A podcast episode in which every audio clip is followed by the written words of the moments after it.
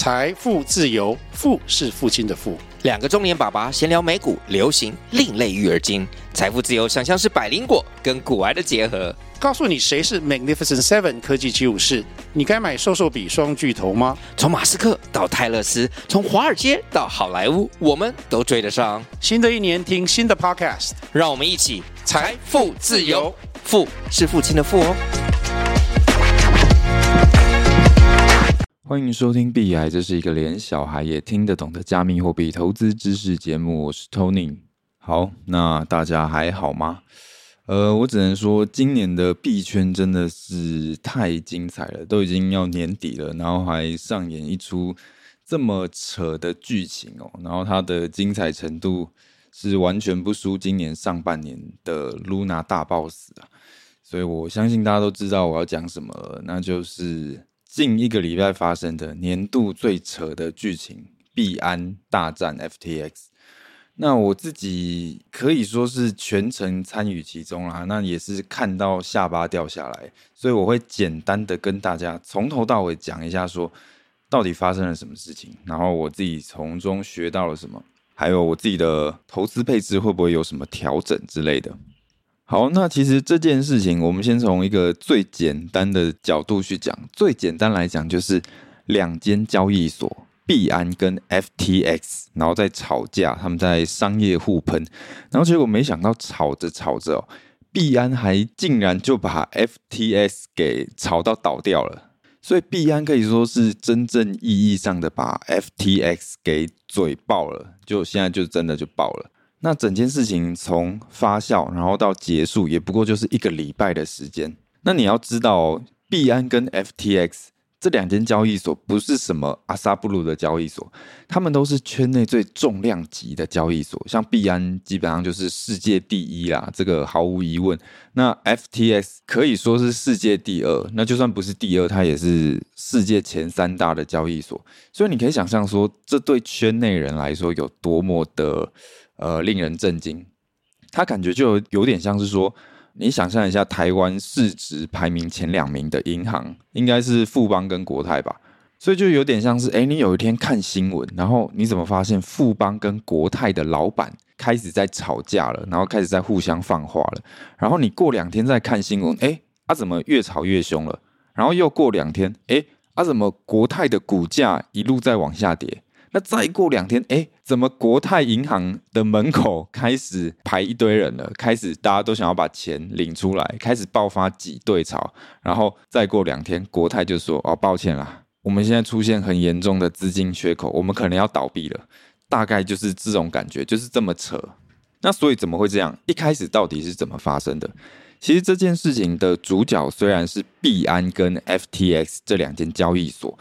可是它的风波一开始是由另一间公司所引起的，那这间公司叫做 Alameda Research，那我们以下就直接简称 A 公司啦，因为它就是 A 开头嘛。那这个 A 公司哦，它其实是一间搞量化交易的公司，基本上就是他们会用电脑啦，然后用机器人去自动的做交易，然后来赚取利润这样子的公司啦。然后在上个礼拜三，也就是十一月二号的时候，就有媒体宣称说：“诶，我们拿到了 A 公司里面的私密的财务文件。然后根据这份文件来看呢，A 公司的财务状况，诶，似乎有点不太健康哦。因为其实 A 公司它的表面上看起来的资产虽然非常多，高达了一百四十亿美金。”可是其实里面有很大一部分都是一个叫做 FTT 的加密货币。那这个有什么问题？就是你想想看，加密货币它本身价格的浮动非常巨大嘛，然后现在又是熊市，所以你 A 公司的资产里面有大部分都是加密货币，表示你 A 公司的资产价值浮动也会非常大。你公司的资产可能就没有想象的这么多，会有虚胖的成分。OK，然后再来这个 FTT 的加密货币它是什么？它其实就是 FTX 这间交易所他们发行的加密货币。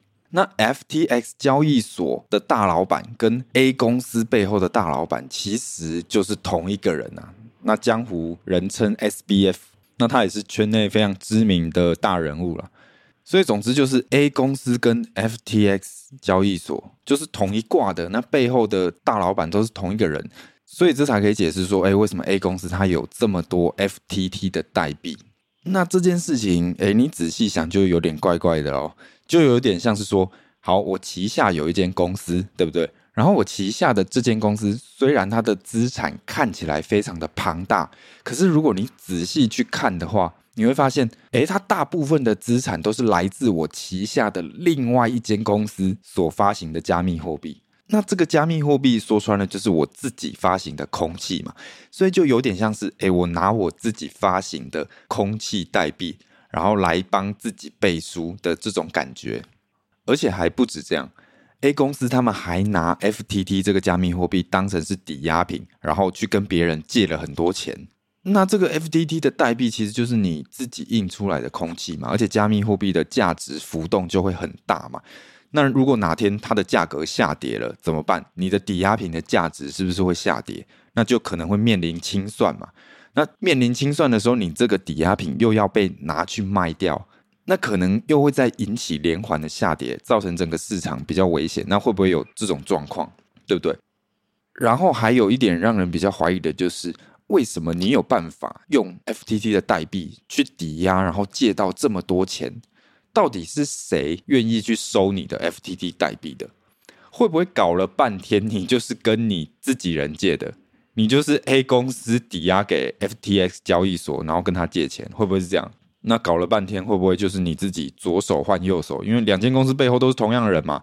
虽然说 A 公司跟 FTX。呃，号称是彼此独立啦，可是我想两间公司关系就是非常紧密了。那会不会其实你就是用这种方式，然后把钱从 FTX 搬到 A 公司？那 FTX 借给你 A 公司的钱这么多，会不会影响它本身营运之类的？OK，所以整个社群就出现了很多的疑问跟很多的质疑嘛。那当然，我们必须说，这个媒体一开始的这个爆料。其实到目前为止都还没有被证实，所以我们应该姑且先把它说是谣言呐。那反正这个谣言就一直传嘛。那问题就是今年币圈的鸟事真的太多了，太多地雷爆炸了，所以只要有一点风吹草动，然后现在有一些谣言，就可能会引起整个社群的恐慌嘛。而且这些谣言开始散布的时候，其实 A 公司跟 FTX 交易所也都没有办法呃出来解释的很清楚，也都没有办法出来解释说，哎，我们公司的财务状况到底是怎么样？所以就是更加剧了整个社群对 A 公司的不信任，然后这个不信任感也会开始蔓延到 FTX 交易所。OK，然后这个时候呢，币安交易所就趁机跳出来补枪了。像是币安的共同创办人何一，然后他就有在 Twitter 上面，呃，讲类似这样的话，意思就是说，哎，我们币安都是抬头做人，低头做事，我们不会像 FTX 搞一些有的没的，我们不会像他们哦，可能随便发无抵押贷款啊，然后随便做交易啦，随便买公司啊，然后乱花钱搞赞助之类的，就是在那个商业互喷啊，喷 FTX 交易所啊，那当然 A 公司也有跳出来喷币安嘛。那其实一开始双方就只是这种口水战而已，可是大概在三天之后，到了十一月六号的晚上，币安就真的丢出了炸弹了。十一月六号的晚上，币安的执行长 CZ 他就表示说呢，币安决定要把手上所有的 FTT 代币全部都卖光，全部都把它清掉。那你想想看，币安老大讲这句话会不会引发一些社群的恐慌？我想是会的嘛。因为币安手上的 FTT 的代币的那个量体可能会很大，所以它全部卖光的时候，可能会引发 FTT 的代币一路往下跌。那往下跌的时候，散户看，诶，怎么价格在跌，又会想要卖嘛？那价格又会更进一步往下掉嘛？那价格在往下掉的时候，那些拿 FTT 代币当成抵押的抵押品，又有可能会被清算。那清算之后，又会被拿去市场卖掉，然后又进一步导致价格往下掉。所以这个非常的可怕。所以，当币安讲出这个话的时候，说：“哎，我要把 FTT 全部卖掉的时候，我想社群就会开始恐慌了。那当然，社群上也会出现一些论战啊，比方说，就会有人去喷币安的老板，说：你们币安根本就不怀好意嘛，根本就是不讲武德，包藏祸心，你们根本就是想要砸盘，你们就是故意想要把 FTT 的代币砸到很惨，用这种方式来打击对手。那当然，呃，币安的老板他们会说。”我们不是想要斗争，那这个只是我们很正常的风险控制而已。而且我们之所以要跟大家讲这件事情，是因为，呃，我希望大家觉得我们的行动都非常的透明的。然后我们其实也拿 FTT 的代币拿很久了，所以现在卖掉应该是还好。对，这个就是币安他们的说辞啦。那当然，A 公司也有跳出来反呛币安说，如果你是真的只是想要清仓，你不是想要砸盘的话，那你手上的 FTT 全部卖我，我用二十二块全部跟你收。他的意思就是说，币安如果是真心想要清仓，那我们可以来私下交易嘛，我们来做场外交易。我用二十二块全部跟你买，然后你不要把这么大量的 FTT 拿到市场上去卖，然后让整个价格往下掉，往下掉。OK，然后像是 FTX 的执行长，他有跳出来说话，他的意思就是说，哎，币安呢一直想要重伤我们呐、然后市场上现在有很多对我们的谣言啦，然后我希望我们大家要有爱，然后我们不要再彼此内战了。我们都是币圈人，我们应该要好好的来建设整个币圈之类的。然后其中也有其他交易所的创办人，像是 OKX 的创办人也有出来劝架嘛，就是说，哎呀，卖个趴啦，不要再打了，你们两个这样互相内战会把整个币圈给拖下水之类的。反正这段时间就是，唉。开始两派人马就各种互嘴啦、互战啊，然后整个社群也蛮动荡的，然后币价也是很动荡。然后接下来的几天呢，呃，FTT 的代币的价格就一路往下掉嘛，然后这个价格一路往下掉也会引发一些恐慌嘛，然后 FTS 交易所里面就开始不断有用户把他的资金撤出来。然后这个时候，FTX 交易所的老板还有跳出来说：“哦，大家不要担心，我们交易所里面所有用户的资金都是安全的，我们绝对不会拿用户的钱去做投资，我们的资金非常充足，我们可以应付所有人的提款。”OK，这个是当时 FTX 老板的说辞。可是其实你很快就发现说，显然事情完全不是他们说的那样。到了这个礼拜二，就是十一月八号的晚上的时候。FTX 的交易所显然就开始没有办法应付大量用户的提款了，就开始很多人发现说：“哎啊，我要提钱怎么提不出来？”那我还记得当时很多群里面都在讨论说：“呃，完蛋了，现在 FTX 交易所提钱提不出来，然后有限制提款的这个状况。”所以当时就是恐慌到了极点嘛。那不用说，FTT 的币价也就是一路又继续在往下掉。然后又过了几个小时，到十一月九号的凌晨，爆炸性的消息就传出来了。那币安的老板 CZ 嘛，他就发文说：“哦，FTX 的老板又跑过来跟我们币安求救了。那我们币安呢，也决定说想要帮助他们，我们也有意想要收购 FTX。然后我们会先调查一下 FTX 的财务状况，然后再来看呃后续的收购的事宜。这样，所以到这里大家才发现说：哇，天哪！”这个剧情也太曲折离奇了，怎么突然之间就变成是好像 FTS 这个世界第二大的交易所要被世界第一大的交易所吃掉了，要被它收购了？OK，那其实你可以想象，当时 FTS 应该真的已经走投无路了啦。当时大量用户想要提款嘛，然后提钱提不出来嘛，我相信 FTS 的老板一定是找了很多方法要去那个筹措资金嘛。可是最后真的是有办法也弄到没办法，就只能找币安求救。因为你想想看哦，以这件事情来看，某种程度上，其实币安是你的仇人诶。你的交易所今天会走到这个倒闭边缘，呃，可以说是因为币安那边放话说要清仓 FTT，然后才会变成这样。所以他算是你的仇人。可是最后你真的没办法，你就只能找你的仇人求救。就是 FTS，就是那台语怎么讲？有波变嘎无波。走投无路了，方法用尽了。那当时社群也在八卦嘛，谣传说哦，我看这个资金缺口应该是真的很大哦，大到大家都补不起来。那后来呢，其实又到隔天十一月十号的时候，币安又宣布说，哇，他们要放弃收购 FTS。那大概就是因为他们在调查 FTS 的财务状况之后，可能发现说这个洞比想象中的还要大，所以后来就决定不收购了。OK。那总之，目前的剧情大概就是演到这边啦。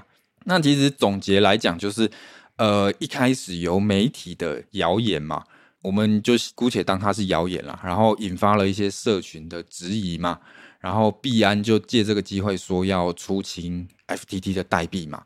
然后币安的这个表示呢，就引发社群的恐慌，然后大规模的用户就从 FTX 的交易所里面出逃，然后 FTS 交易所就发生流动性危机嘛，他们里面的储备金没有办法应付这么多用户提款，然后就爆发了很大的资金缺口，然后导致自己现在在破产的边缘。那其实就是这样。那这个后续会怎么样呢？现在还不知道。，FTS 真的会破产吗？那还是还有救呢？这个就不确定。那我们就是看下周的状况再来跟大家更新啊。据最新 FTS 那边的说法是说，他们的资产其实是有办法应付所有用户的提款的，只是说目前有流动性的问题。那这个用白话讲就是说啊，我们的钱是够的，可是我们现在的钱卡住了。那 FTS 也表示说，他们下个礼拜要来处理这个问题。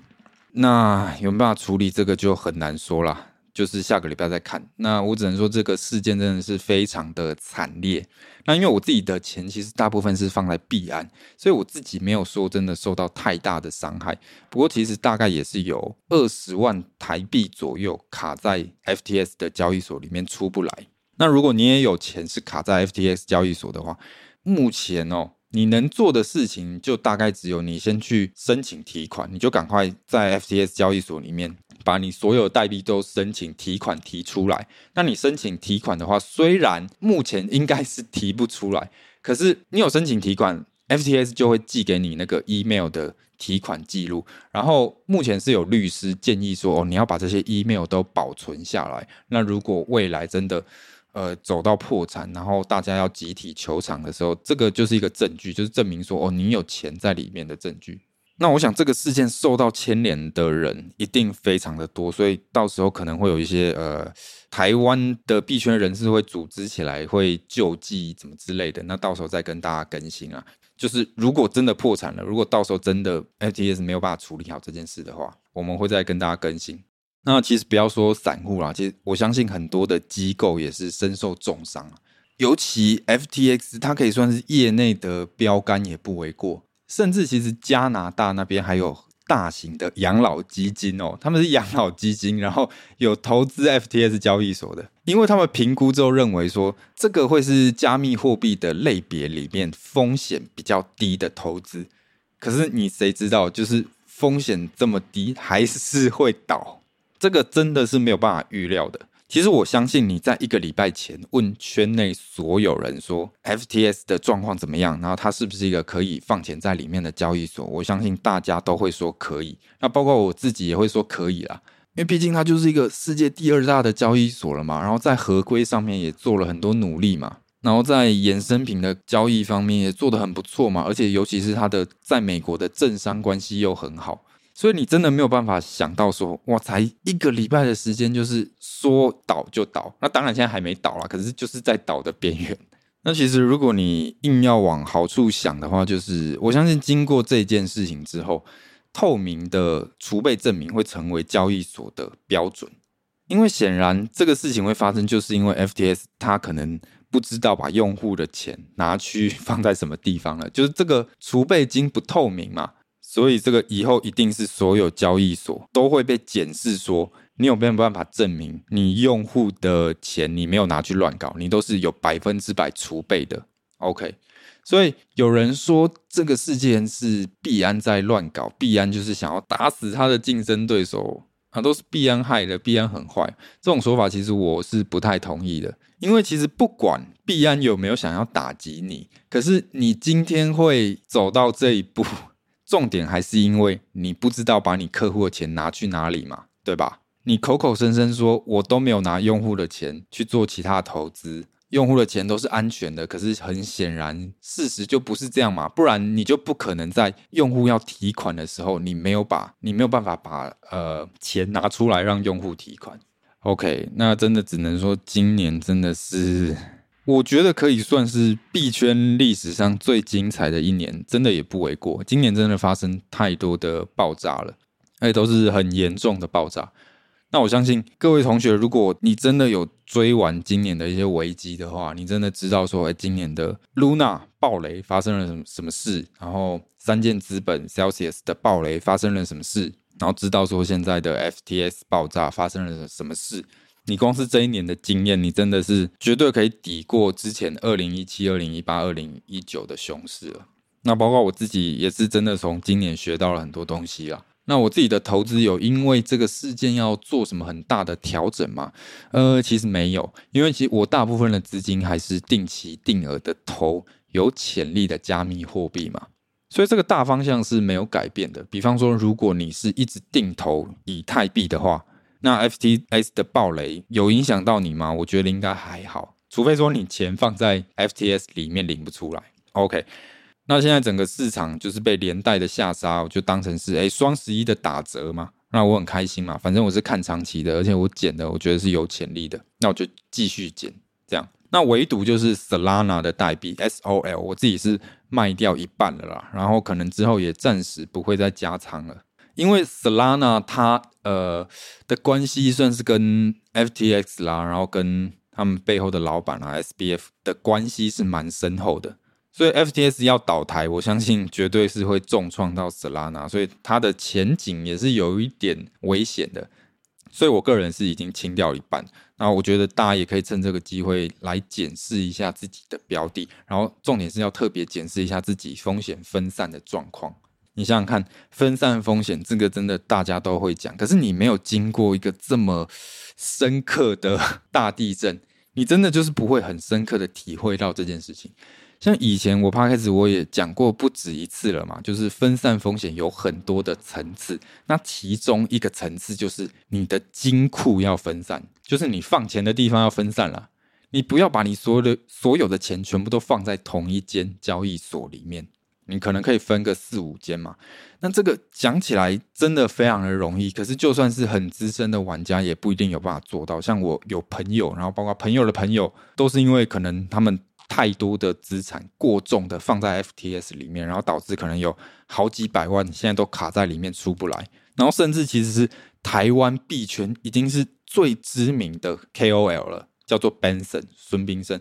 他也表示说，他在这个事件损失惨重，因为他九十趴的加密货币都放在 FTS 里面，然后现在还卡在里面出不来，这个非常惨。我相信他绝对是很重度的加密货币投资者，所以他九十趴加密货币卡在里面，应该相当于身家就是都卡在里面了。那你想想看，他已经是台湾币圈最知名的 KOL，了还是会犯这个错，就是把过多的资金依赖在某一个地方了，然后他的钱不够分散，所以大家真的是要深刻的去想这件事情，然后去深刻的检视自己资产、自己的风险分散的状况。其实像我自己钱，虽然说大部分放在币安，所以我没有因为这件事情受太多伤害，可是其实这个事件也有让我反思，说我的资金分散可能做得不够。因为我大部分钱是放在币安的，所以你看我讲的很好听，说那个金库要分散，可是我自己也没有做到非常的好。那确实，呃，这个事件之后呢，我可能又会更多的钱移到自己的钱包了，就是自己的冷钱包，然后放在中心化交易所里面的钱，可能会在思考说，哎，分散到更多不同的交易所里面。那我也觉得，如果你是资金量有到一定程度的同学的话，那真的也是时候该学习怎么样使用冷钱包了啦。真的就是你要把你的钱放在自己的冷钱包里面，那才是自己的钱。好啦，那最后希望说，呃，大家可以好好的过圣诞节，跟好好的跨年。其实我相信，今年应该是，呃，你在加密货币的部位应该是不太可能有办法赚钱了。今年危机的部分真的太多了，然后又整个走向熊市，所以除非你完全没有投资加密货币，不然我想今年应该你不太可能完全没有受伤。那就像我以前讲的嘛，我们可以赔钱，就是我们学费可以缴，可是不要缴了，然后什么东西都没有学到。好了，那大家有任何问题的话，也都可以私信我的粉砖，或是你留言在 Apple Podcast 上面，那我看到我都会回答。那如果你觉得我内容还不错，希望你可以在 Spotify 或 Apple Podcast 上面给我们五星好评。那我们就下一集再见了，拜拜。